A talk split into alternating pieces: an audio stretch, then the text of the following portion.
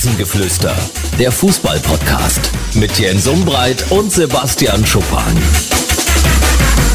Das ist das Rasengeflüster. Wir starten in eine neue Woche. Wir sind pünktlich zur Stelle mit der neuen Folge. Danke für das Feedback in den letzten Tagen und Wochen. Ich freue mich immer sehr, wenn mich zum Beispiel Leute bei Instagram anschreiben. Die Anne hat mir geschrieben, dein Podcast äh, ist klasse, macht immer weiter so. Hat mich sehr gefreut. Oder wenn mich bei einer durchschnittlichen Party Samstagnacht jemand anspricht, hey, deinen Podcast höre ich gern. Also das macht die Party dann um einiges besser. Vielen Dank dafür. Meine Stimme ist noch leicht malträtiert. Das hat weniger mit Partys zu tun, doch mit Party schon. Gestern Handballparty gehabt, hier in Dresden in der Ballsport Arena. Und wenn Dresden in der letzten Sekunde, beziehungsweise in der vorletzten Sekunde, das Siegtor zum 27 zu 26 wirft, dann ist natürlich quasi Ausnahmezustand. Und dann jubelt man etwas lauter.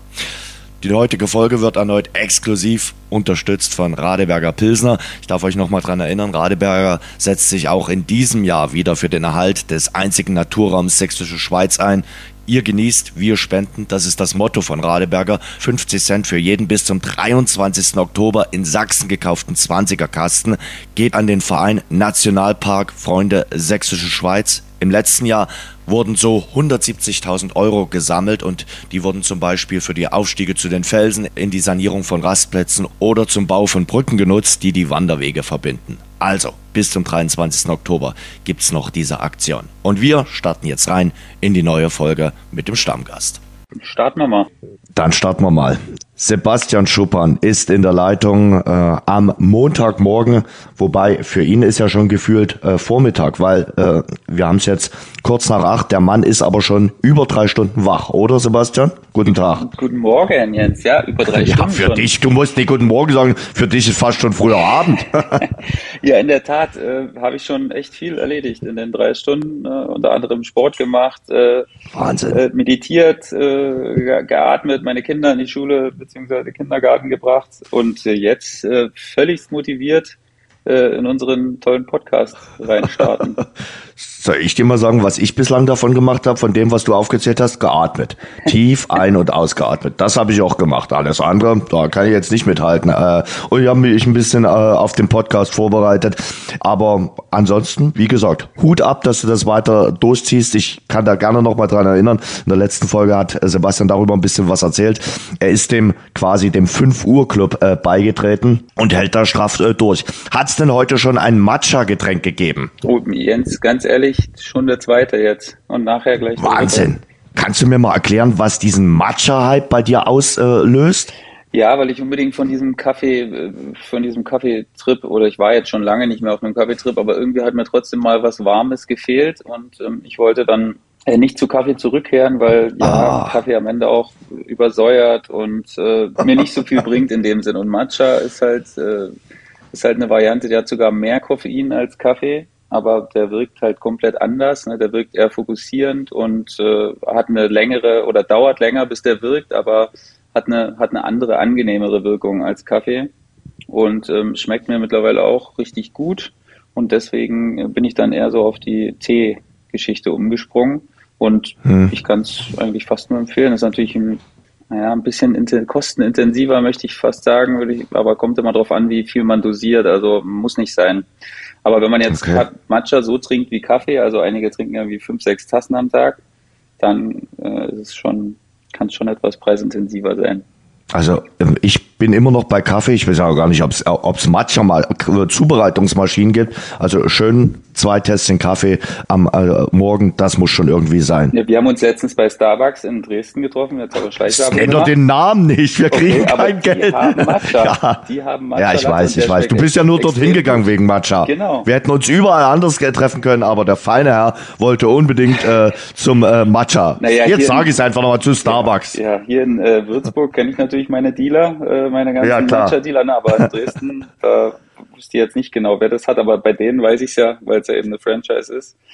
Und von Ja. daher, naja, Alles gut. Also ich beharre weiterhin noch auf Kaffee. Äh, der Kaffee ist fertig. Wunderbares Lied übrigens von Peter Cornelius, aber das mal nur am Rande. das kenne ich wieder Ähm, nicht, siehst du? Echt? Der Kaffee ist fertig. Äh, schönes Lied. Äh, stellen wir vielleicht mal gleich auch in die, in die, in die Playlist. Äh, keine Ahnung. Ähm, ich würde die Folge heute Sorgenkinder nennen, weil wir müssen über einige Sorgenkinder äh, sprechen. Ähm, ich hoffe, beim Hause Schupan gibt's keine Sorgenkinder. Ich habe ja gehört, äh, ihr hattet Männerwochenende, oder? Darf man das sagen? Das darf man sagen, ja. Mein Sohn und ich waren allein und wir haben echt äh, ja, das gemacht, was, äh, was zwei Männer so machen, also Fußball gespielt. äh, wir waren in so einem Kletterpark, wir waren in einem Indoor-Spielplatz, also wir haben wirklich Vollgas gegeben und okay. ähm, haben auch Fußball geschaut dann, ein bisschen Bundesliga, ne, da versuche ich ihn auch mal ein bisschen, bisschen rein zu gewöhnen in die Geschichte. Und ja, bitte für die richtigen Vereine. Ja, mhm. ja, so eine Konferenz, da hat ja für jeden was, Jens. Ja, definitiv, definitiv. Also wenn er dieses Wochenende geguckt hat, sage ich jetzt komplett wertfrei, dann ist er auf einem guten Weg, sage ich mal so. Dann okay. ist er auf einem, auf einem guten Weg. Und du warst auch live beim Fußball oder habt ihr das dann abgeblasen? Ich war live äh, am Freitagabend, genau. Da war ich in Schweinfurt ja. äh, gegen Nürnberg 2, Christian Fjell, ihr wisst, ja. ne, wir haben ja eine besondere Beziehung zu äh, Dynamo-Helden und ähm, ich habe Fiello im Auge und das sieht ziemlich gut aus. Also die haben gewonnen ja. und äh, ja. haben wieder seine Handschrift sehr gut erkannt und äh, anscheinend auch die komplette Nürnberger Delegation, die da war, also Dieter Hecking, Olaf Reppe, Michael Wiesinger, da war wirklich alles da, was, was sportliche Kompetenz hat. Und ähm, hat mich auch gefreut, dass die so eine Aufmerksamkeit der, der zweiten Mannschaft schenken. Waren sicherlich auf der Durchreise nach Darmstadt dann für den nächsten Tag und naja, da haben sie sich wenigstens da einmal nicht ganz so gut gelaufen. Sich wenigstens ja. einmal gefreut. ja, genau.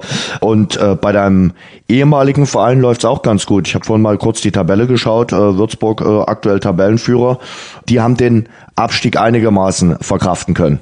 Ja, und äh, die demütigen die Gegner auch reihenweise momentan. Ne? Also wenn sie gewinnen, dann, dann sehr hochtorig und ähm, mhm. Sehr, sehr überzeugend.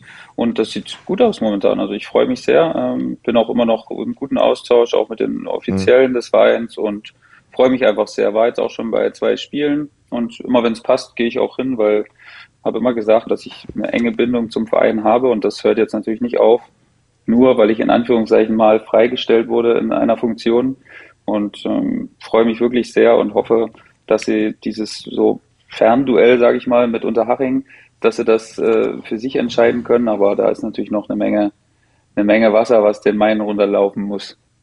Damit kommen wir eigentlich direkt zu dem Verein, der den Abstieg aus der zweiten Bundesliga überhaupt nicht verkraftet hat und der aktuell schon so ein bisschen mit Würzburg verglichen wird, mit dem Würzburg der Vorsaison. Die Rede ist von Erzgebirge Aue.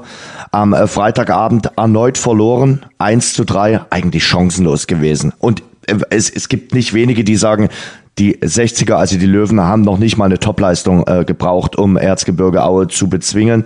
Gestern Abend ist der Präsident zurückgetreten. Also man muss sich größte, allergrößte Sorgen äh, um Erzgebirge Aue machen, wie ich finde.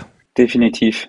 Also da gibt's jetzt keine, keine zwei Meinungen zu. Es ist eine sehr prekäre Lage. Ja, ich meine, ich war vor zwei Wochen selbst in Essen und habe das Spiel Essen gegen Aue gesehen. Das war schon ernüchternd. Ähm, Essen hat eine ordentliche Leistung geboten, aber Aue, das war echt viel Krampf. Man hat wirklich dieses, also es hat mich wirklich an uns ein bisschen erinnert in der letzten Saison. Das war sehr, sehr viel Verkrampftheit. Das war sehr, sehr viel äh, wirklich äh, engstirnig mit Scheuklappen gelaufen und auch keine nicht so, dass ich sage, aber da wusste, da standen jetzt elf auf dem Platz, die sich wirklich zerrissen haben. Es war wirklich so eine, ja, es war nicht schön zuzugucken, weil man gemerkt hat, wie schwer es der Mannschaft fällt, wirklich äh, kleinste Erfolgserlebnisse zu feiern. Und ähm, das ist wirklich eine Sache, aber da können sie sich nur selbst rausholen. Also das ist wirklich leicht gesagt jetzt, aber das ist eine Sache, wo auch nicht immer der Trainer schuld ist, wo man jetzt auch nicht äh, sagen kann, Timo Ross, der kriegt das nicht hin. Das ist ein Gebilde von ganz vielen neuen Spielern. Und ähm, diese äh, Unruhe außerhalb des Vereins, dass dann eben die Sponsoren ähm, den Rücktritt des Vorstands gefordert haben und äh, da natürlich auch jetzt nicht nur einfach äh, polemisch irgendwas rausgeblökt haben, sondern schon gesagt haben, dass das eben immer nur alleine entschieden wird und allem drum und dran. Ja, also da hat jetzt Helge Leonard die Reißleine gezogen. Also riesen Respekt auch davor, weil ich meine, jeder weiß, dass, dass Helge Leonard ähm, wahrscheinlich wirklich ein, ein lilanes Herz hat. Also da gibt es, glaube ich, keine zwei Meinungen zu.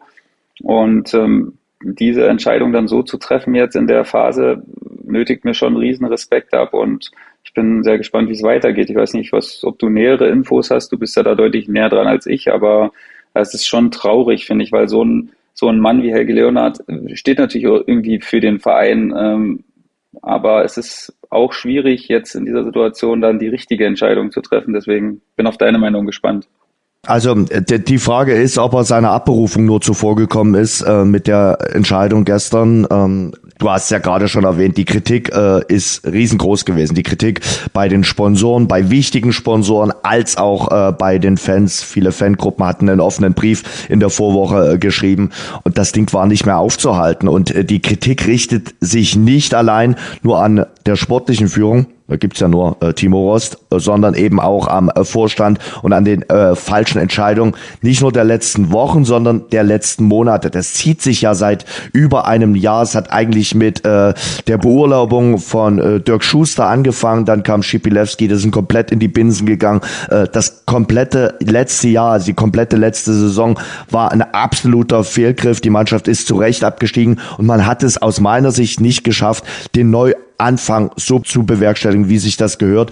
Auch äh, die Installierung von Pavel Dotschew als Sportchef für ein paar Monate hat ja auch nicht das gebracht, was man sich vorgestellt hat. Dann hat man gesagt, nee, man braucht doch keinen Sportchef. Jetzt stellt man wieder fest, man braucht einen Sportchef. Also es ist ein, wirklich ein Zickzackkurs und man kriegt es eben nicht hin, mal äh, richtige Strukturen, die ein Profiverein im Jahre 2022 braucht, dort zu installieren. Und das ist, glaube ich, entscheidend, dass man sich jetzt aufstellt wie ein Profiverein in Liga 3. Bislang hat das funktioniert und klar, äh, die Leute, die sagen, Erzgebirge Erzgebirge Aue hat in den letzten zehn Spielzeiten also bis zum Sommer äh, neun in der zweiten Liga gespielt und nur einmal in der dritten Liga. Damals hat man dann sofort wieder den Wiederaufstieg geschafft. Die haben sicherlich recht. Da hat man sicherlich auch richtige Entscheidungen getroffen. Das äh, kann sich auch Helge Leonard, der acht Jahre lang Präsident vom FC Erzgebirge gewesen ist, anheften. Aber in den letzten Monaten ist halt wirklich brutal viel falsch gelaufen.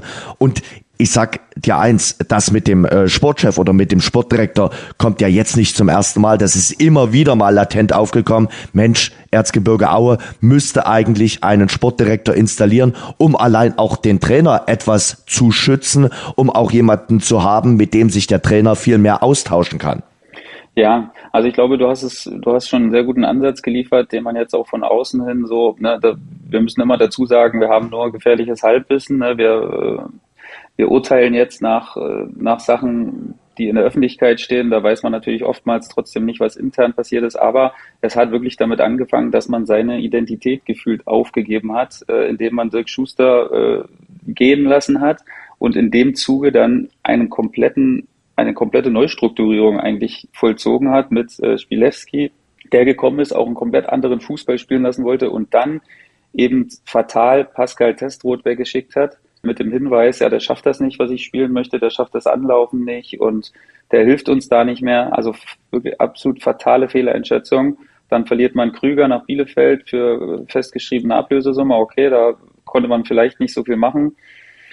Und ähm, ja, Jan Hochscheid als auch ganz, ganz wichtiger Spieler immer wieder von Verletzungen geplagt. Ähm, Martin Mennel dann auch verletzt und fehlt jetzt immer noch. Das sicherlich auch ein, ein ganz, ganz großes Thema ist für mich in meinen Augen. Mhm. Und äh, aus diesem Strudel ist man dann nie rausgekommen. Du sagst natürlich vollkommen richtig, es fehlt, wenn man ein Zweitligist ist, kann man nicht mehr ohne Sportchef, ohne, ohne sportlichen Direktor. Das geht nicht. Es sind so viele Themen auf dem Tisch, die kann Helge Leonhardt auch nicht alleine als Präsident beherrschen. Das ist unmöglich einfach. Bei allem äh, Elan und aller Motivation, das geht nicht. Man, das ist, das hat was mit professionellen Strukturen zu tun die müssen geschaffen werden und vor allen Dingen, man hat diese Zeit, man hat sehr, sehr viel Geld verdient in der zweiten Liga. Ne? Also das, das muss man auch dazu sagen. Man hat auch gut gewirtschaftet wahrscheinlich, sonst wäre man ja. nicht stabil und sonst hätte man jetzt auch nicht so viel investieren können nach diesem Abstieg.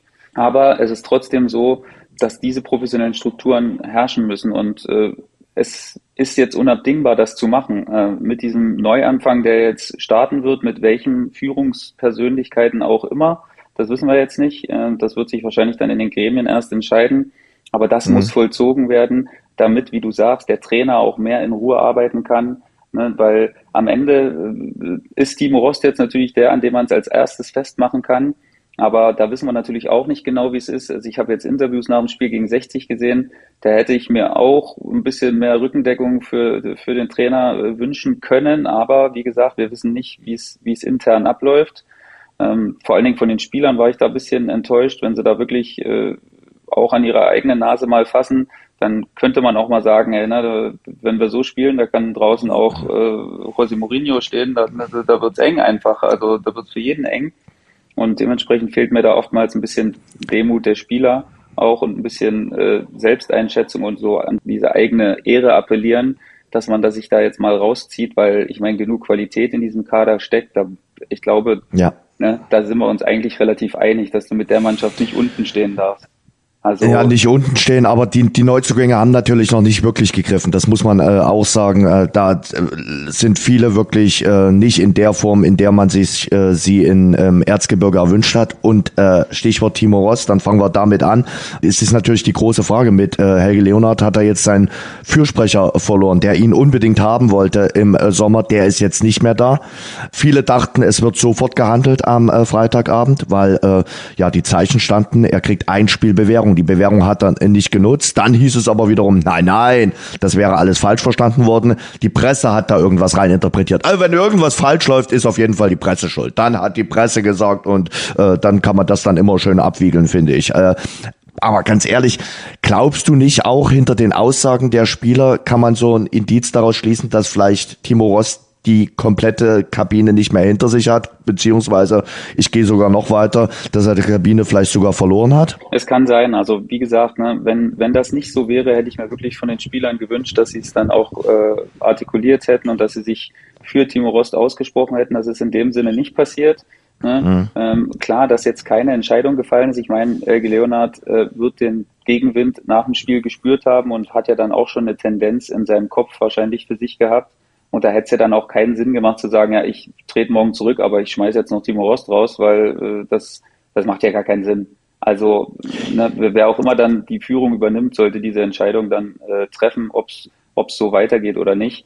Äh, von dem her glaube ich, dass das dann schon auch schlau von Helge Leonard war, da jetzt nicht voreilig irgendeinen Schluss zu ziehen, äh, und die Leute dann vor vollendete Tatsachen zu stellen, die das dann vermeintlich übernehmen werden. Aber äh, Sebastian, es zählt doch jeder Tag jetzt eigentlich. Also wenn du die Entscheidung triffst mit dem Trainer, dann hättest du sie relativ zeitnah treffen müssen, weil der neue Trainer äh, braucht ja wirklich auch jede Stunde, um mit dieser Mannschaft zu arbeiten. Und du hast jetzt eigentlich einen günstigen Zeitpunkt mit dieser Länderspielpause. Klar, du hast äh, Landespokal, das haben wir dahingestellt, aber du brauchst natürlich wirklich auch jeden Tag. Du hast dann äh, Freitag in der Woche das äh, Heimspiel gegen Meppen und da willst du natürlich äh, erfolgreich starten. Oder du sagst, als Vorstand, als Gremium, wir halten an Timo Rost weiter fest. Aber so haben wir jetzt momentan einen Zustand, wo keiner so richtig weiß. Die Gremien kommen wahrscheinlich morgen, also am Dienstag zusammen und dann wird da beratschlagt. Ich finde, das ist ein bisschen zu spät. Naja, Jens, ich meine, ich habe vorhin darüber gesprochen, professionelle Strukturen. Wenn du einen Sportdirektor hättest, dann hätte der mhm. sich wahrscheinlich auch schon Gedanken gemacht, ähm, ne, im Falle des, der Freistellung von Timo Rost, wer könnte denn neuer Trainer werden? Aber das ist jetzt kein gefährliches Halbwissen, dass das nicht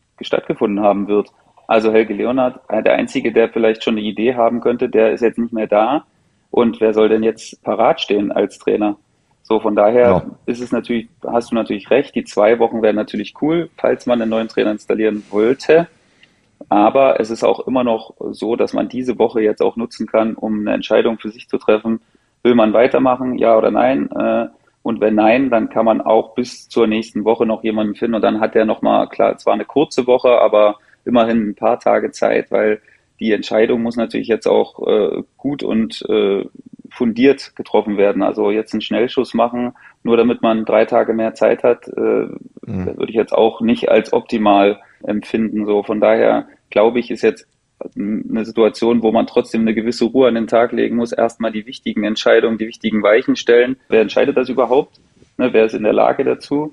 Oder wenn es mehrere Schultern sein, wovon ich ausgehe, wenn, weil das war ja auch ein Kritikpunkt der Sponsoren, dass äh, alleinige Entscheidungen immer wieder getroffen wurden, ohne Abstimmung.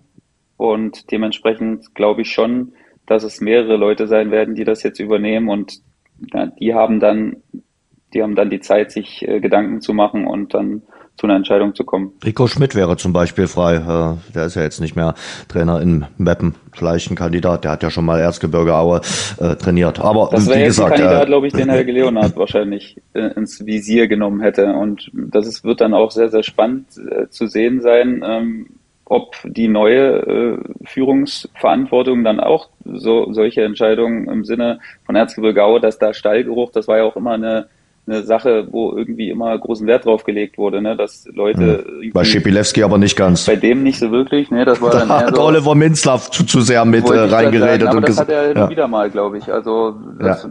da wird ja auch kein Hehl draus gemacht, dass da eine Verbindung besteht ne? und dass da auch immer wieder sich bedient wird. So von daher, ja, okay. Da waren wir jetzt nicht sehr überrascht. Also das ähm, ist interessant, wie das die nächsten Tage weitergeht äh, bei Erzgebirge Aue. In Dresden habe ich am Samstag eine 1 zu 1 gesehen und es haben viele äh, geklagt und gesagt, ja Mann, das war jetzt auch nicht das Gelbe vom Ei. Ich finde mal, gegen äh, das Spiel Duisburg gegen Dynamo war das ein Top-Spiel. Ein Top, Top, Top-Spiel, um es mit Pep Guardiola zu sagen. Und ja, der eine oder andere muss sich leicht weiter dran gewöhnen, dass Dynamo Dresden äh, in der dritten Liga kickt und dass man hier halt nicht so rauschende Abende wie Barcelona gegen Bayern geboten bekommt. Es gab Chancen, es gab zwei Tore, also man hat auch ein bisschen was geboten bekommen. Und ja, das Lustige ist, die beiden Stürmer haben gegen ihre Ex-Vereine getroffen. Stefan Kutschke, äh, der Ex-Ingolstädter, äh, trifft für Dynamo gegen seinen Ex-Verein und Pascal Testroth umgekehrt auf der anderen Seite mit Ingolstadt gegen Dynamo. Ja, ja, es war, ähm, wenn man den Bericht äh, bei Magenta, den, die Zusammenfassung gesehen hat, hätte man schon ahnen können, dass beide ein Tor machen, weil sie das ja sehr thematisiert haben im, im Vorzeichen auf diesen, auf diesen Bericht. Und man sagt ja oftmals so Geschichten, schreibt dann wieder der Fußball.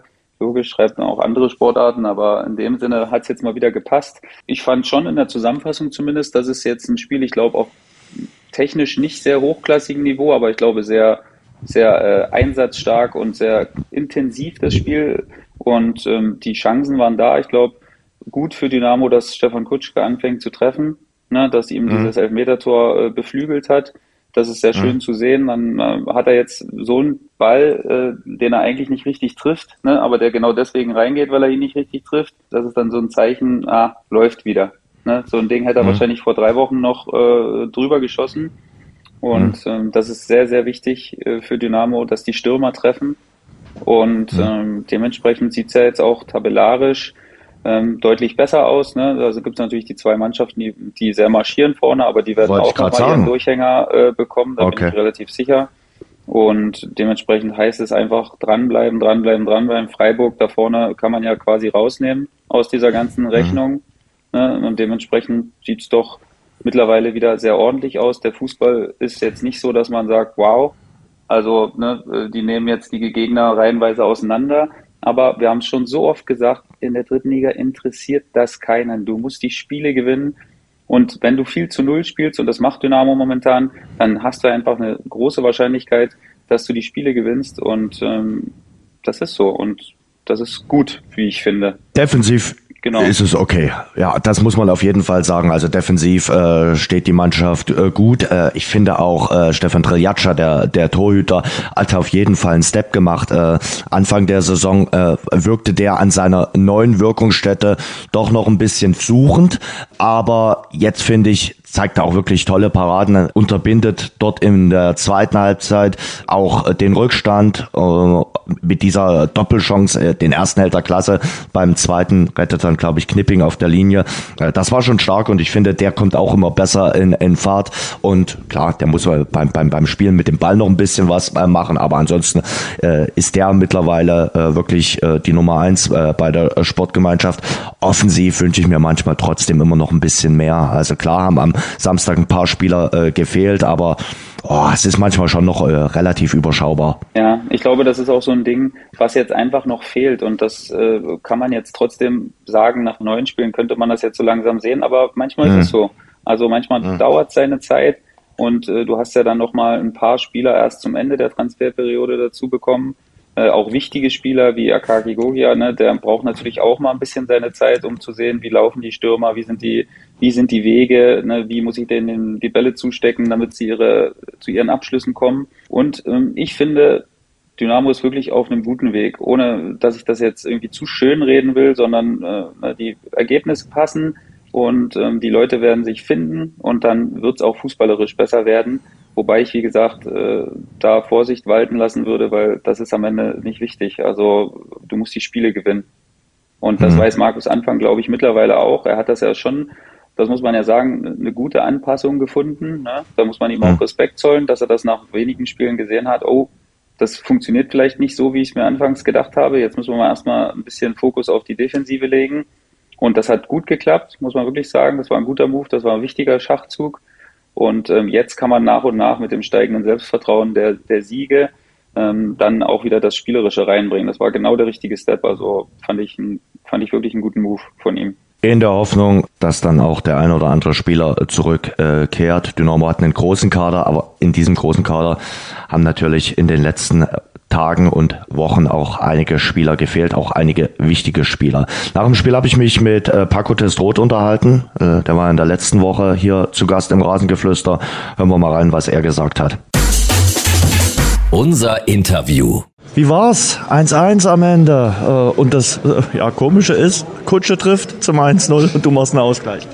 Ja, ich glaube, das ist irgendwie der Fußball. Ähm, das, das wurde vorher irgendwie thematisiert und dass es dann so eintrifft. Ähm, ja, ich glaube, war ein schönes Gefühl für beide. Ähm, ich finde, in der ersten Halbzeit haben wir eine super Reaktion auf den frühen Rückstand gezeigt. Das, das ist nicht selbstverständlich, wenn man jetzt hier gegen Dresden spielt, wo man weiß, letzten drei Spiele ähm, kein Gegentor bekommen. Wir haben sehr, sehr viele junge Spieler, die, für die es zum ersten Mal vor so einer Kulisse war. Und ähm, wir haben ja wirklich richtig gut gespielt in der ersten Halbzeit und Chancen herausgespielt und finde auch, dass wir, dass wir es verdient gehabt hätten, in der Halbzeit in Führung zu sein. In der zweiten Halbzeit hatte Dresden mehr vom Spiel, das hat man gemerkt. Sie waren aktiver, sie waren höher und ähm, hatten mehr Ballstaffetten. Und ja, am Ende schade mit der, mit der goldenen Chance vom Ari. Das wäre natürlich für uns so ja, ein Brustlöser gewesen. Wenn der noch reingeht, dann, dann wäre es nicht unverdient gewesen, aber 1-1 ist schon okay. Ja, äh, apropos Brustlöser, dein Führungstor war auch für dich ein Brustlöser. Du hattest da noch zwei äh, gute Möglichkeiten, hier sogar doppelt zu treffen. Ja, genau. Ähm, ich habe mich unfassbar gefreut, ähm, dass wir, dass wir das auch umsetzen konnten, was wir diese Woche trainiert haben. Ähm, in der zweiten Welle drin geblieben. Hans setzt sich super durch und da muss ja dann ja auch ein Stürmer sein, wo ich dann in dem Moment war. Also das, das weiß man dann ja auch. Schade danach, ich glaube Linksschuss, Rechtsschuss ähm, hat Torwart ja, in meinen Augen überragend gehalten. Was kann man ja auch nicht mehr machen, wenn er dann so, so überragend hält. Aber trotzdem schönes Gefühl heute wieder. War schön, wieder mal hier zu sein?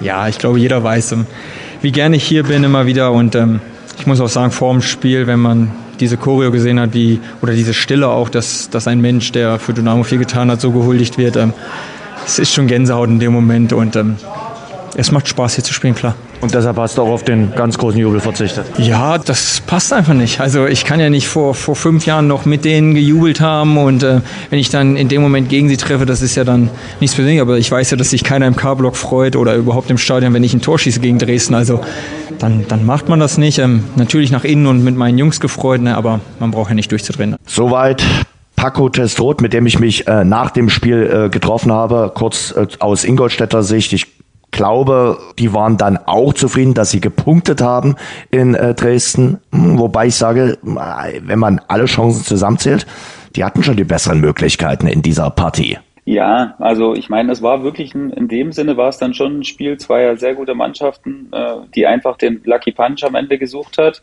Und äh, ja, vielleicht hatte man die klareren Chancen, aber ich glaube, Dynamo war mhm. in der mhm. zweiten Halbzeit doch die bessere Mannschaft. Ja. Aber klar, ich meine, die große Chance von, von Stefan Kutschke ist natürlich schade, dass die nicht reingeht. Er macht es eigentlich sehr, sehr, sehr gut. Er nimmt den Ball perfekt mit am Torwart vorbei und ähm, hatten dann leider auf dem schwachen Fuß und äh, überdreht den Ball ein bisschen so, dass er am langen Pfosten vorbeirutscht. Ja, schade, aber Ingolstadt ist trotzdem eine Mannschaft, die auch sehr gut nachlegen kann. Ne? Die bringen noch Patrick Schmidt, die bringen David Kovac. Ja. Das sind natürlich zwei absolute äh, hochkalibrige Spieler äh, für die dritte Liga. Haben mit Suleimani noch einen äh, Mann auf der Bank gehabt, der gar nicht reinkam, weil Dumboja und Testrot eben auch zwei sehr, sehr gute Stürmer sind. Also um Ingolstadt mache ich mir auch nicht so eine Gedanken. Ich glaube, die müssen sich auch noch ein bisschen finden, aber die haben schon eine sehr, sehr hohe individuelle Qualität. Es sind sechs Punkte jetzt schon. Äh, also bei, bei Ingolstadt sind es halt sieben äh, auf die beiden dort vorne, Elversberg und 1860 München bei Dynamo sechs. Du sagst, ist nichts, muss man nix. ganz ruhig bleiben. Ja, okay. Das ist nichts. Also sechs Punkte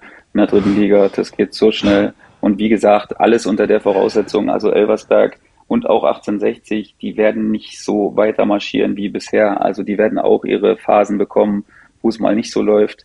Und ähm, ja, Elversberg, vielleicht haben wir sie in dem Sinne unterschätzt, dass wir sagen, das war nur eine Eintagsfliege. Also gut möglich, dass sie dann diesen Schwung nutzen und auch weiterhin oben bleiben. Aber ich glaube auch am Ende nicht in dieser, in dieser Art und Weise, dass sie jetzt da weiter vorne wegmarschieren und äh, dann irgendwann zehn Punkte Vorsprung haben. Das sehe ich mhm. noch nicht. Vielleicht strafen sie mich Lügen. Okay, dann äh, bin ich der Erste, der sagt Gratulation. Aber ich glaube, dass das noch sich ein bisschen relativieren wird. Und erfahrungsgemäß wissen wir, Jens, dass die Mannschaften, die guten Mannschaften äh, in der zweiten Hälfte der Saison nachher äh, kommen werden. Und äh, da ist es auch wichtig. Bis dahin ist es einfach nur hilfreich, wenn du in Schlagdistanz bleibst. Das sehe ich eben auch so, ähm, dass es äh, wichtig ist, äh, gut in die Winterpause zu kommen, also bis Mitte November solide zu punkten. Es ist kein Drama, wenn du im November mit Sichtweite zur Tabellenspitze Vierter oder Fünfter bist. Weil, soweit ich weiß, wird im November nicht der Aufstieg vergeben, sondern erst im äh, Mai, Ende Mai. Äh, und da ist es, glaube ich, ganz wichtig, wenn du Vierter, Fünfter bist, vielleicht drei, vier Punkte Rückstand hast, kein Problem. Dann justierst du im Winter nochmal richtig nach, äh, guckst, ob du vielleicht nochmal was auf dem Transfermarkt machen musst machst dann die richtigen Transfers im Winter und äh, dann kannst du, wie Sebastian schon gesagt hat, äh, nochmal angreifen. Gibt ja dann sogar noch ein, zwei Spiele der Hinrunde und dann die volle Rückrunde und da hast du noch genügend Möglichkeiten, auch einen kleinen Rückstand aufzuholen. Absolut, Jens. Also da bin ich auch, ich meine, es ist immer schwierig zu sagen, im Winter nochmal richtigen Transfers, das ist natürlich schön, aber der Wintertransfermarkt ist äh, sehr kompliziert. Da musst du wirklich zur richtigen Zeit am richtigen Ort sein, dass du da den, dass du da die absolut wichtigen Spieler einsacken kannst. Ähm, darauf, glaube ich, muss man bei Dynamo jetzt aber auch nicht hoffen in dem Fall. Ich glaube, dass es da nochmal wichtig ist, man hat einfach unglaublich viel Zeit auch. Ne? Das wird Markus anfangen, diese, ja. diese Phase herbeisehen. Da kann man im Training nochmal richtig, richtig intensiv in taktische Sachen äh, reingehen und arbeiten je nachdem, wie man diese lange Pause dann strukturiert. Das machen, soweit ich das mitbekommen habe, die Mannschaften auch alle ein bisschen unterschiedlich, je nach je nachdem, äh, wie, wie so der eigene Anspruch und die eigene Zufriedenheit ist. Und ähm, dementsprechend hat man da auch nochmal Zeit, viele Sachen einzustudieren. Und ich glaube, dass mhm. Markus Anfang das dann sehr gerne wahrnehmen wollen wird. Ja, man wird wahrscheinlich, voraussichtlich, da schaut man sich gerade um, auch ähm, die Möglichkeit nutzen, mal ins Trainingslager äh, zu fahren. Türkei zu welchem Zeitpunkt? Doch mal wieder schön, oder Jens? Da warst du lange nicht. Also ich war mit Dynamo jedes Jahr in der Türkei, jedes Jahr, wirklich. Und du warst auch da und wir haben uns immer gesehen. Und ah, es war so schön. War man schon ewig nicht mehr da. Also jetzt würde ich mich echt mal freuen, nee. wieder mal in der Türkei nee, zu sein. Nee, nee, nee. Äh, ja, ich, ich, ich brauche jetzt nicht unbedingt ja nichts gegen die Türkei. Ja also ich bin total. Also wie gesagt, das kann man abends mal raus, kann man ein bisschen die, die, die Landschaft und das Ganze genießen, äh, in diesen Hotelbunkern immer rumzusitzen. Oh nee. Also ganz, man sagen. Ne? Also Spanien ist ja definitiv ein, einiges teurer als als die Definitiv. Türkei. Und es ist natürlich eine Frage, wie viele Mannschaften äh, in diesem Winter, und ich glaube, es werden viele Mannschaften ja. sein, äh, die Möglichkeit nutzen werden, äh, ins äh, Trainingslager äh, zu reisen. Und äh, Spanien wird sicherlich andere Preise aufrufen als die Türkei. Aber die Vereine werden sicherlich trotzdem drüber nachdenken, weil sie dann natürlich hier in Deutschland auf ihren Trainingsgeländen auch mal die Rasenheizung, die doch in die Energiekosten geht, und wir müssen ja dran denken, Energie ein bisschen sparen, dass man die dann mal abschalten kann. Das stimmt. Und, Trainingslager in der Türkei oder Spanien. Aufgepasst. Stark. Ja, ich, ich gebe mir hin und wieder mal Mühe. Finden Sie jetzt heraus, wie großartig ein alkoholfreies Pilsner schmecken kann. Neu. Radeberger alkoholfrei. Hopfig frisch im Geschmack. Mit echtem Kalister Aroma Hopfen. Radeberger alkoholfrei. Jetzt probieren. Ich glaube, 1860 München wird den äh, Ausflug, den ersten Ausflug auf die Wiesen genossen haben. Ganz anders als der ähm, Stadtkonkurrent, der FC Bayern. Der war, soweit ich die Bilder deuten konnte, gestern Vormittag, also am Sonntagvormittag dort. Hoi, hoi, hoi, hoi. Also bei den Bildern musste man sich schon so ein Lachen rauspressen, äh, der ein oder andere, äh, gerade von den äh, Verantwortlichen. Die neue Lebensgefährtin von äh, Julian Nagelsmann, die hat gelächelt in die Kameras. Aber ansonsten, boah, eisige Minen beim FC Bayern.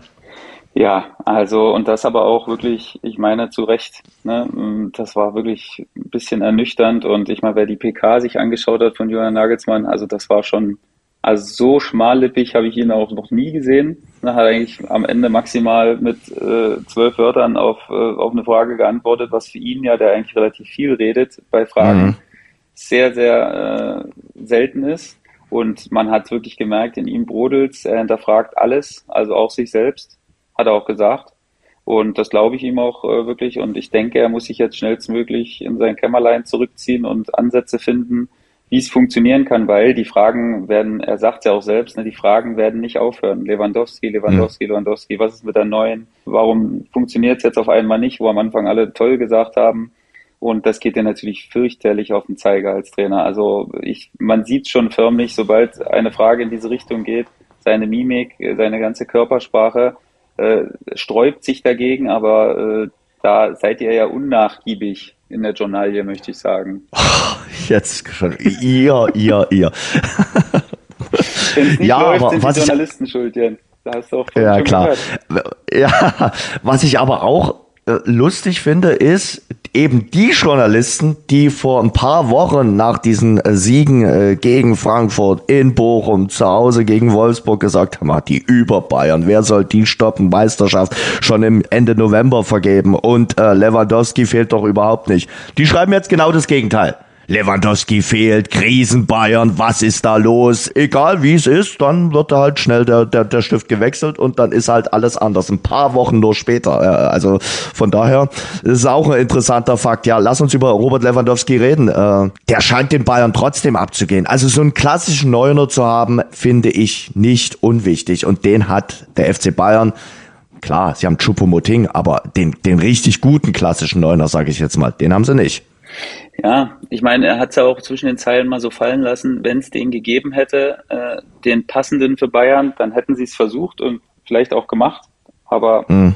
anscheinend hat keiner so ins Profil gepasst, äh, was sie dann gebraucht hätten, ihrer Meinung nach. Und das muss man auch akzeptieren. Ich glaube, dass man schon gesagt hat, ey, ne, selbst wenn das nicht klappt oder selbst wenn es nicht so gut funktioniert, werden wir jetzt nicht abgeschlagen irgendwo sein, sondern werden bis zur Mitte November, was ja wirklich nicht weit ist, werden wir wahrscheinlich irgendwo erster, zweiter, dritter sein, wenn es schlecht läuft. Und dann können wir im November immer noch mal nachjustieren in der Wintertransferphase. Ich glaube, dass man das schon so ein bisschen in diese Richtung gemacht hat. In der Champions League, die zwei Spiele, das war mega wichtig natürlich, dass du die beide gewonnen ja. hast gegen die, gegen die Hauptkonkurrenten ums Weiterkommen.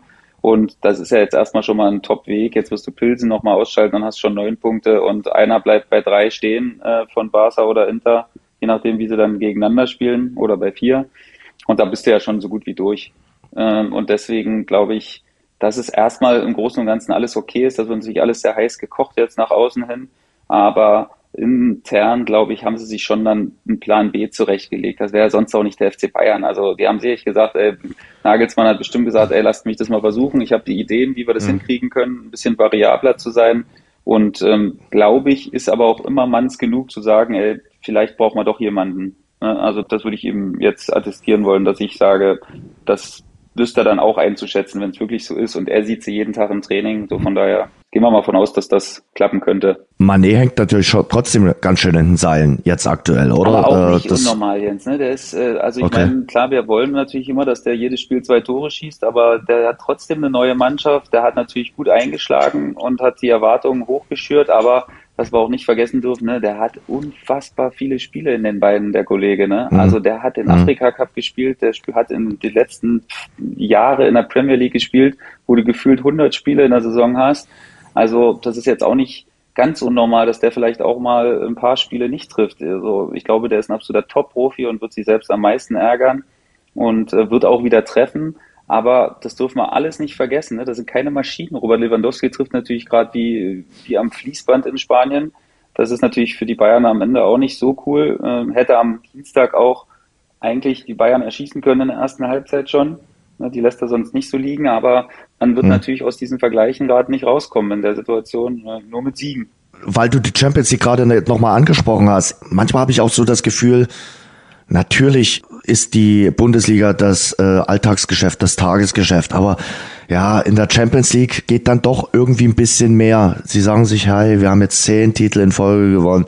Äh, ob wir jetzt zum elften Mal Meister werden, schön, wichtig, aber in der Champions League, da entfalten sie dann doch schon noch stärker ihr Aroma. Auch wenn ich natürlich weiß, dass der Sieg gegen den FC Barcelona am Dienstag nicht glücklich war, aber natürlich schon glückliche Fügung äh, hatte und da auch nicht alles so funktioniert hat, wie es äh, funktionieren äh, sollte. Aber trotzdem habe ich den Eindruck, Hauptaugenmerk, Konzentration, teilweise mehr auf der Champions League als auf der Bundesliga beim FC Bayern. Oder irre ich mich da? Ja, das kann natürlich sein. Also du sagst es natürlich vollkommen richtig. Die zehn äh, Meisterschaften in Folge, ohne dass du es willst, stummst du ein bisschen ab. Ich glaube, dass das mhm. normal mhm. ist.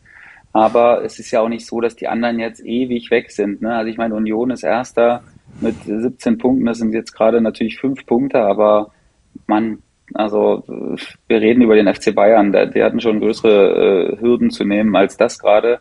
Und die werden ja auch wieder Spiele gewinnen. Ist ja jetzt nicht so, äh, dass wir, dass wir uns jetzt Gedanken machen müssen, dass sie überhaupt keins mehr gewinnen.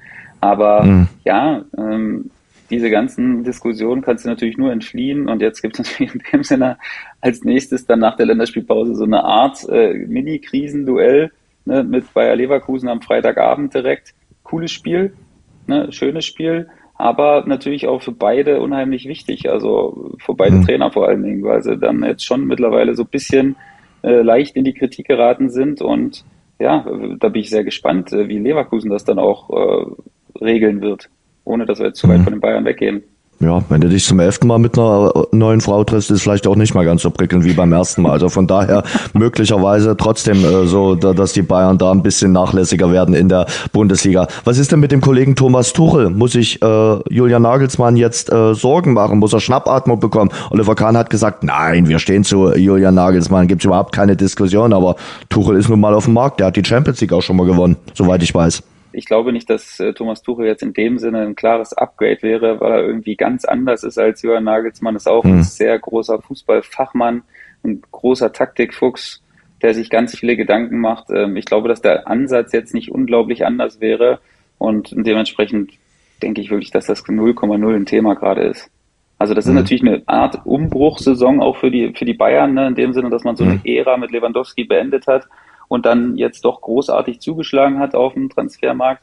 Und das natürlich immer cool ist, wenn das sofort funktioniert und durch und äh, alle sind happy. Aber manchmal braucht es eben auch ein bisschen seine Zeit. Man sieht ja, die neuen Spieler spielen alle fast noch nicht. Ne? Äh, außer Manet spielt regelmäßig, äh, dann Delicht vielleicht hin und wieder mal.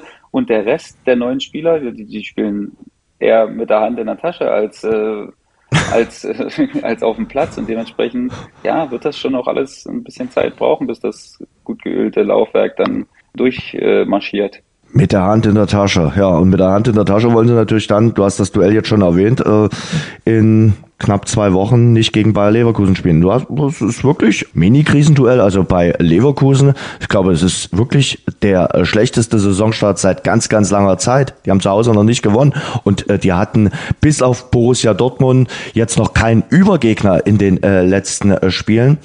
Für Seoane, der in der letzten Saison gelobt wurde über alle äh, Grenzen, äh, wird's auch langsam dünner, sage ich mal, die Luft.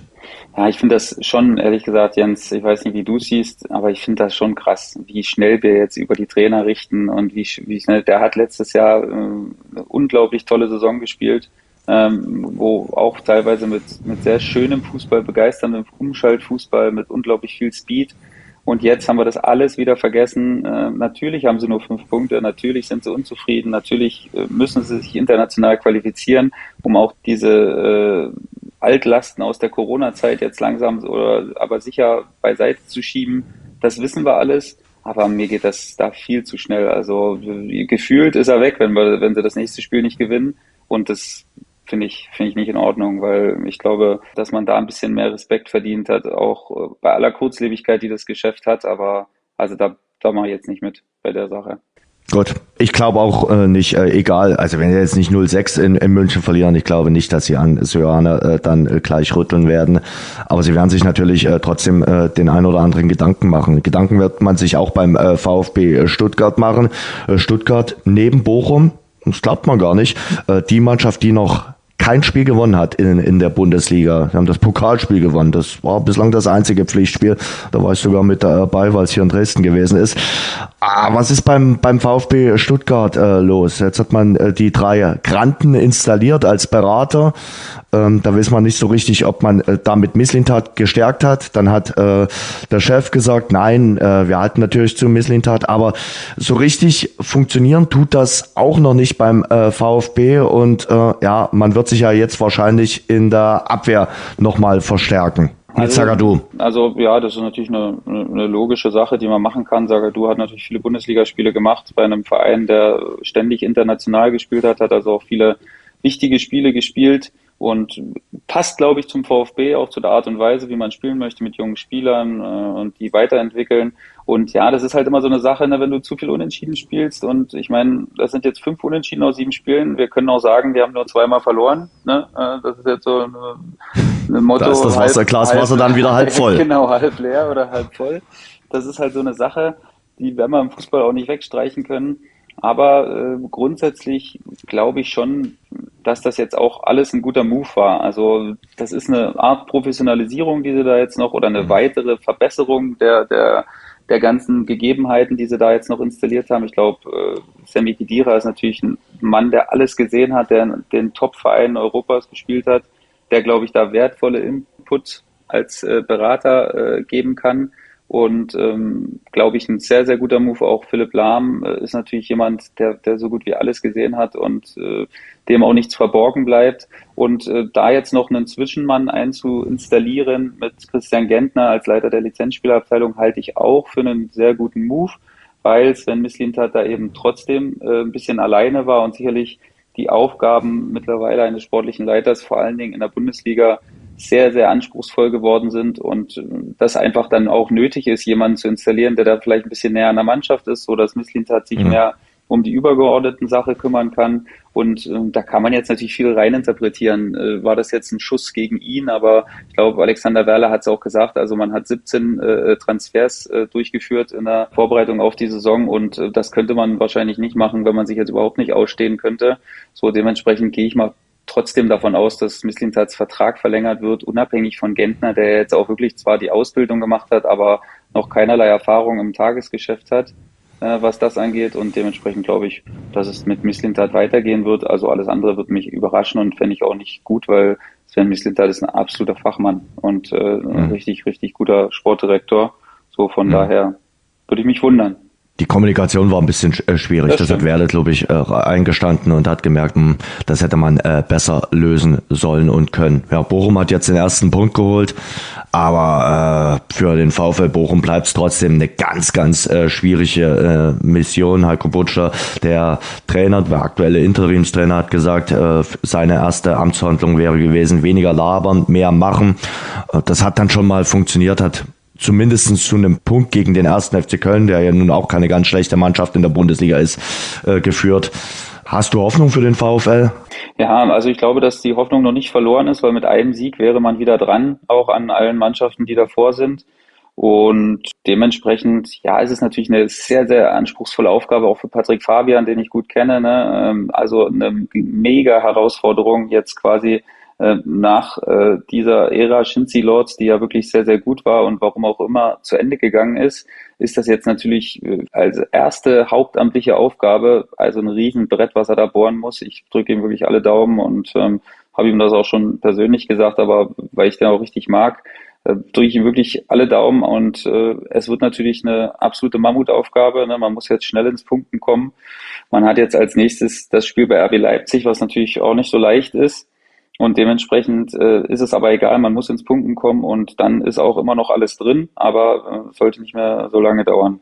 Mhm. RB Leipzig hat jetzt äh, der neue Trainer auch gemerkt, na manch, äh, so ganz so einfach wie immer äh, gegen Borussia Dortmund wird's dann auch nicht. Er ist ja furios gestartet mit dem 13-0-Erfolg gegen seinen Ex-Verein.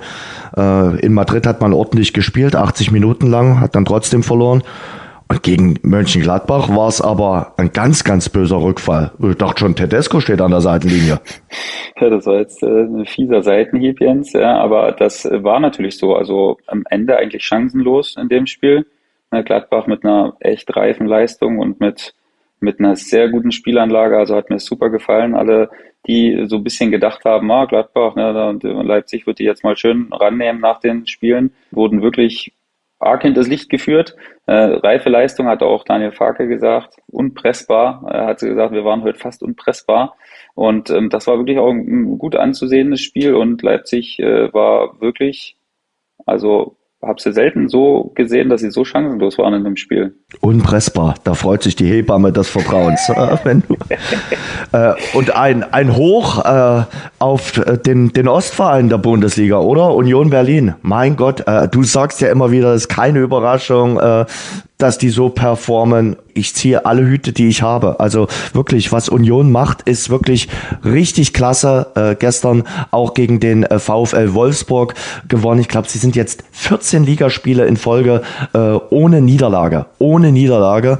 Urs Fischer leistet einen tollen Job. International läuft es nicht ganz so gut. Da hat man zwei Niederlagen kassiert in der Europa League. Aber in der Bundesliga Sollen wir schon mal gucken, wo am Roten Rathaus in Berlin so der Balkon ist? Oder sagst du, ruhig, Jens, ganz ruhig? Ja, ich glaube nicht, aber ich denke, dass sie sich, wenn sie sich aussuchen müssten, auf jeden Fall die Bundesliga genommen hätten, dass es da besser läuft als international. Ja. Ähm, denn das kann man, glaube ich, verschmerzen. Äh, wenn man so weiterspielt, dann ist man nächstes Jahr auch wieder dabei und kann es dann da besser machen.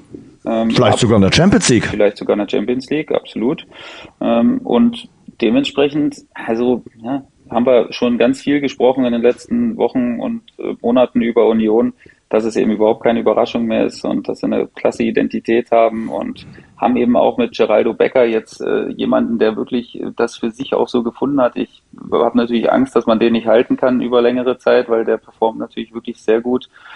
Und das passt alles. Also ich bin Union-Fan durch und durch äh, und drücke die Daumen, dass sie, dass sie das vielleicht sogar verwirklichen können, sich für die Champions League zu qualifizieren. Das wäre, glaube ich, ein absoluter Meilenstein in der Vereinsgeschichte und äh, mit nichts zu bezahlen.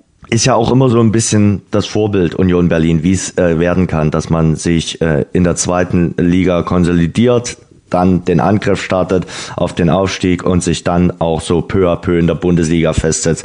Die haben das top gemacht, äh, Union Berlin. Äh, sicherlich auch an der alten Försterei wird, soweit ich weiß, nicht mit Erdnüssen bezahlt. Dort gibt's auch gutes Geld äh, zu verdienen.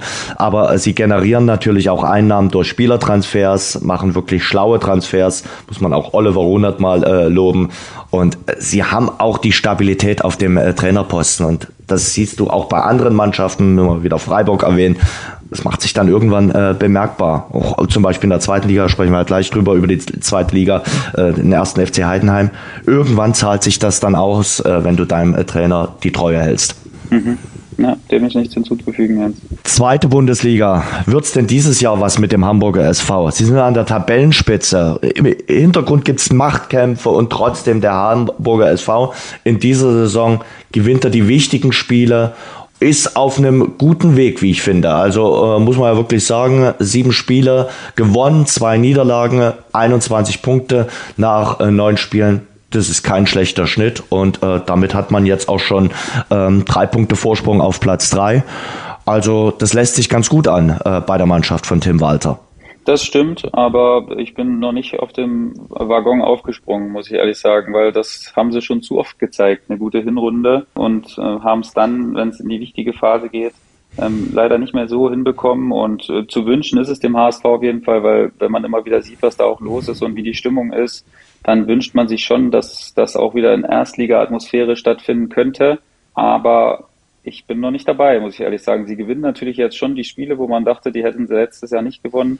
Aber wie hm. gesagt, habe ich, hab ich schon zu oft gesehen, als dass ich mich da jetzt von mitziehen lasse vorerst. Eieiei, da, da, da ist noch jemand äh, vorsichtig, äh, zurückhaltend äh, ja. äh, mit dem äh, Kollegen äh, Schupan. Der SC Paderborn hat jetzt äh, verloren am Wochenende in Fürth 1 zu 2. Äh, kleiner Rückschlag. Ja, klar, aber gehört ja auch dazu. Also ich meine, wer dachte, dass Paderborn jetzt einsam an der Spitze vorweg marschiert, der äh, war vielleicht auch nicht sehr realistisch. Aber nichtsdestotrotz, klasse Saison bisher und ähm, zu Recht auch da, wo sie sind. Und ja, ich meine, Fürth da dürfen wir jetzt auch nicht, die dürfen wir jetzt nicht so als, äh, als die schwächste Mannschaft in der zweiten Liga sehen, ne? so dass die jetzt äh, auch mal ein Spiel gewinnen, ist eigentlich logisch, weil sie ja auch viel mehr Qualität haben, als dass der ja. Tabellenplatz das aussagt. Und dementsprechend ja. ähm, ist das jetzt nicht so für mich, dass das jetzt irgendwie eine peinliche Niederlage war, sondern Fürth ist eine gute Mannschaft. Die haben jetzt mhm. das erste Spiel gewonnen und ähm, in Paderborn wird man das gut einschätzen können und dementsprechend alles in Ordnung. Ja, ganz wichtig äh, für die Spielvereinigung Kräuter Fürth, auch für das sportliche Umfeld, äh, dieser Erfolg im Duell letzter gegen erster dass der Bundesliga-Absteiger da äh, gewonnen hat. Äh, was ich auch finde, Hannover 96, so heimlich still und leise haben die sich dort oben jetzt angerobbt, sind gerade äh, Vierter, 17 Punkte. Auch äh, Hannover mit dem äh, Trainerwechsel, weil ja dort der Ex-Trainer von der Spielvereinigung Fürth jetzt ist mit Leitl, äh, macht das ordentlich. Sehr gut, ja, gefällt mir auch gut. Also Hannover hat natürlich die ersten zwei, drei Spiele ein bisschen äh, Probleme gehabt, aber seitdem sehr, sehr gut, ähm, sehr stabil unterwegs, auch äh, eine gute Torausbeute mit 17 geschossenen Toren, was, was der äh, zweite oder drittbeste, drittbeste Wert ist. Und ähm, dementsprechend gewinnen sie ihre Spiele. Äh, in Sandhausen gewinnt auch nicht jeder, ist immer unangenehm, äh, dort zu spielen. Ja. Musst du, musst du erstmal gewinnen und äh, ja, haben sich jetzt rangerobbt und sind jetzt in Lauerstellung da als Vierter und fühlen sich, glaube ich, da relativ wohl jetzt und äh, bin aber auch positiv gestimmt, dass es also so weitergeht, dass sie sich da oben festsetzen können, weil da ist schon, glaube ich, schon eine gewisse Qualität da und ähm, Stefan Leitl scheint der richtige Mann dafür zu sein, diese Qualitäten ähm, rauszukitzeln und ähm, ja, kann man ja auch mal hoffen, dass es so weitergeht, äh, auch leid geprüft in den letzten Jahren.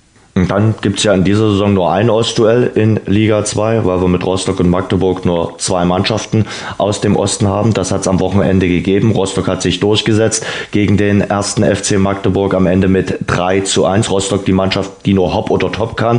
Entweder gewinnen oder verlieren. Vier Siege, fünf äh, Niederlagen. Hat man bei dem Spiel gemerkt, dass äh, eben Rostock ein Jahr länger jetzt schon in Liga 2 ist? Das könnte man so argumentieren, Jens. Ja, also ich meine, es ist auch spannend zu sehen, ne, dass dass äh, so dieses Hop oder Top eigentlich auch gar nicht so schlecht ist. Ne? Also ich meine, Siege sind natürlich trotzdem ja. wichtiger als Unentschieden. Ne? Äh, klar kann man auch mal einen Punkt mitnehmen, logisch.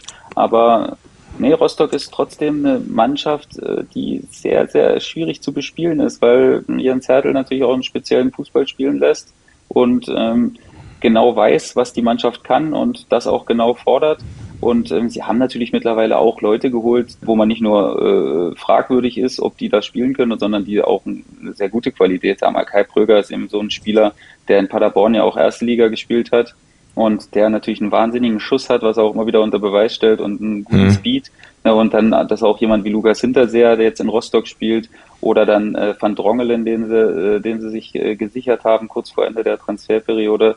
Das spricht natürlich auch dafür, dass Spieler äh, sehen, dass in Rostock mehr möglich ist, als äh, vielleicht immer nur happy zu sein, dass man in der zweiten Liga bleiben kann, sondern dass man sich da auch etabliert in der Liga und ein, und ein Zweitligist wird, der sich, der sich über Jahre hinweg halten kann. Das muss man Rostock ja auch wünschen, weil es einfach auch eine wahnsinnig coole Fanbase ist, die es da gibt in Rostock. Bei allen Ostderbys, die es hier immer gibt und bei allen Sympathien für die, für die Ostvereine muss man das ja auch mal äh, lobend erwähnen, dass da wirklich eine klasse Stimmung ist. Und ähm, ja, Magdeburg, puh, also irgendwie mache ich mir trotzdem Gedanken um den ersten FC Magdeburg, weil ich denke, so richtig haben sie ihre Identität noch nicht gefunden, in dem Sinne, wie sie peu à peu Punkte sammeln können. Das ist immer noch so hm. ein, so ein immer wieder versuchen und äh, dann doch merken, boah, das wird nicht so leicht mit der Art, wie wir hier spielen wollen. Und ich bin gespannt, wie, wie Christian Titz das hinbekommen wird. Ob er sagt, nee, wir sind davon total überzeugt und äh, wir gehen davon nicht ab. Oder ob es mhm. dann irgendwie eine Anpassung geben wird in irgendeine Richtung. Da bin ich sehr gespannt und könnte jetzt auch nicht den entscheidenden Tipp geben äh, dafür, sondern da ist Christian Titz natürlich der, der am engsten dran ist. Aber äh, bin nicht 100% sicher, dass, äh, dass der FC Magdeburg nicht weiterhin Probleme haben wird. Ja, die Findungsphase beim ersten FC Magdeburg in Liga 2 scheint noch nicht abgeschlossen zu sein, zumal es keine Mannschaft gibt, die so komplett abreißen lässt. Das ist dort unten wirklich sehr, sehr eng und kuschelig. Äh, da braucht man keine Winterdecke. Man ist eng beieinander und kuschelt dort im äh, Tabellenkeller, weil eben auch zum Beispiel Eintracht Braunschweig mit deinem ehemaligen Trainer, mit äh, Michael Schiele, dort ja jetzt zuletzt zweimal zu Hause gewonnen hat und jetzt auch schon acht Punkte auf dem Konto hat. Ja, das freut mich auch. Also ich fand die letzten Jahre immer so ein bisschen ernüchternd, dass immer wieder Mannschaften schon frühzeitig äh, relativ abgeschlagen waren. Und das gefällt mir jetzt echt gut, dass da ein schönes enges Feld hinten zusammengehockt ist. Und äh, freue mich natürlich für Micha und äh, mein, mein Ex-Mitspieler Fabio Kaufmann, dass die da jetzt sich so langsam rausgebissen haben aus der ganz prekären Phase Und äh, haben sie auch gut gemacht, muss man echt sagen. Haben dann schon gegen Düsseldorf beim Heimspiel, wo sie 2-2 gespielt haben, schon gezeigt, dass sie, glaube ich, auch Tore schießen können und dass sie, dass sie gewillt sind, die Spiele zu gewinnen und haben das jetzt wirklich gut gemacht. Und äh, Anthony Uja, wo man immer gesagt hat, ist natürlich tendenziell ein Spieler, der, der eine überdurchschnittliche Qualität hat, der aber viel verletzt war und wenig gespielt hat. Der kommt jetzt so langsam, macht jetzt einen Doppelpack, wird ihm auch sehr, sehr gut tun. Und ähm, ja, dann sind wir mal gespannt, ob sie das so weiter anhalten können. Also ich würde es ihnen wünschen, weil dieses Fahrstuhl hoch und runter, ähnlich wie bei Dynamo, ist natürlich nicht gut für den Verein. Nee, das stimmt. Und dann atmen jetzt alle äh, Ligavereine mal durch. Es ist Länderspielpause, die einzige Länderspielpause bis zur WM Mitte November. Es gibt die Nations League. Juhu!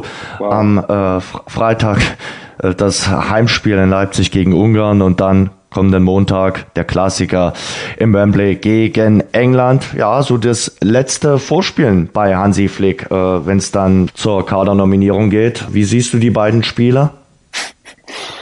Ich weiß noch nicht, Jens. Also du fragst mich, wie, ob ich sie sehen werde oder wie ich die, ob wie du die, die bewertest. Ob du sie sehen wirst, habe ich schon rausgehört. Naja, Ungarn überlegst du dir nochmal ja, ganz England genau, ob du am Freitag nicht andere Termine hast und England in einer Woche wirst du schauen.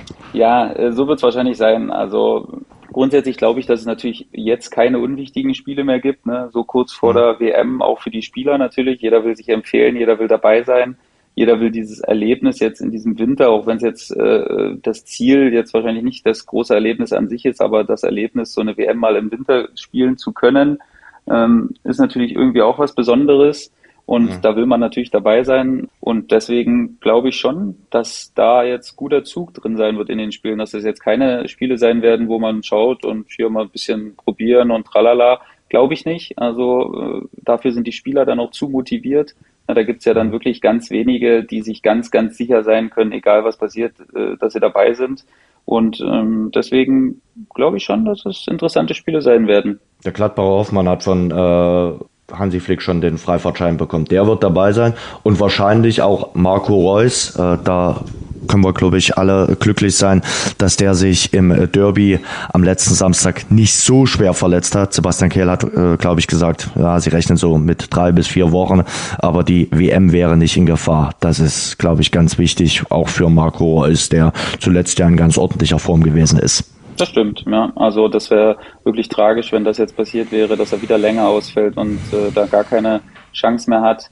Und dementsprechend lass uns mal die Daumen drücken, dass er so ein ja. Erlebnis auch mal mitnehmen kann und mhm. ähm, dass er da dabei ist und da nochmal seinen Stempel irgendwie aufdrücken könnte, wäre dann, glaube ich, ein halbwegs versöhnlicher Abschluss für ihn so mit seinem, mit dem Thema Nationalmannschaft ist jetzt sowieso natürlich bei vielen Fußballern, die passen da natürlich auch auf, weil du hast gerade gesagt, auch wenn die, der, der Austragungsort der Weltmeisterschaft sicherlich mehr als diskussionswürdig ist, trotzdem will jeder dabei sein und äh, wenn du dir jetzt eine schwere Verletzung zuziehst, äh, dann weißt du, okay, du hast im äh, November oder Anfang Dezember viel Freizeit und bist dann eben nicht mit dabei. Ja, ja genau. Die Nachspielzeit. Sebastian, äh, das war das Rasengeflüster am Montag. Ich entlasse dich nicht, ohne dich zu fragen. Meine Lieblingsfrage am Schluss. Was ist mit den Serien dieser Welt? Ja, also Komm. es gibt ja ganz viele äh, Game of Thrones Fans, so dementsprechend kann man natürlich dann verweisen auf House of the Dragon. Ne? Also okay. Da gibt es viele Parallelen und ähm, viele ähnliche Situationen und ich glaube, für alle, die, die gern Game of Thrones geguckt haben, die sollten bei House of the Dragon auch mal einschalten. Da gibt's äh, viel äh, Kämpfen, äh, viel Leidenschaft und äh, viel hinterlistige Aktionen. Auch die ein oder andere Nacktszene ist auch wieder dabei, äh, logischerweise, wer die anderen ähm, Folgen gesehen hat. Und äh, ja, dementsprechend kann das erstmal nicht so ein großer Fehler sein, da mal einzuschalten. Okay. Du, und dann frage ich mich noch, serienfrei momentan. Wirklich komplett äh, serienfrei. Also von daher, erst wenn wieder diese kuscheligen Herbstabende kommen, werde ich mal wieder äh, gucken, äh, welche Serie ich mir anschaue. Aber aktuell äh, eher schwierig. Ich habe letzte Woche viel Fußball konsumiert, viel Fußball konsumieren müssen auch und äh, gönne mir jetzt auch mal eine kleine Auszeit in der Länderspielpause. Ähm, ja, danke.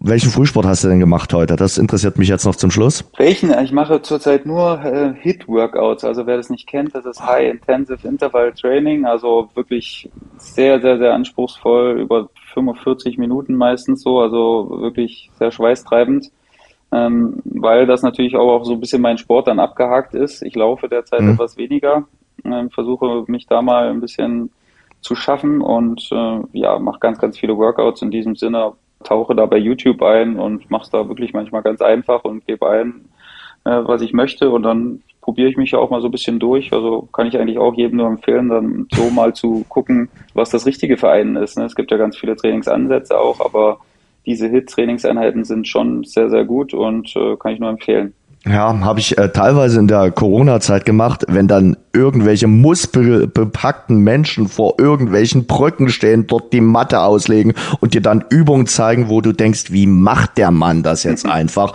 Wie soll ich das nachmachen? Äh, ja, aber okay, versuchen irgendwie kriegt man es dann. Der ja. Kern ist versuchen.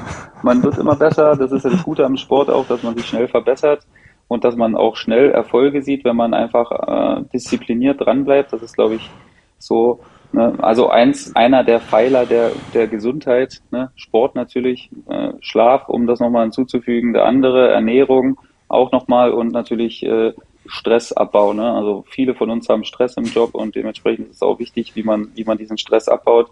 Deswegen mache ich viel äh, Meditation, äh, viel Atmung auch. Ne? Atmung ist so ein Thema, was ich mich, wo ich mich reingebissen habe jetzt in letzter Zeit, wo ich vor zwei Jahren noch gesagt hätte, geh mir weg damit. Aber hat tut mir sehr, sehr gut, muss ich ehrlich sagen. Und äh, so kommt man echt runter.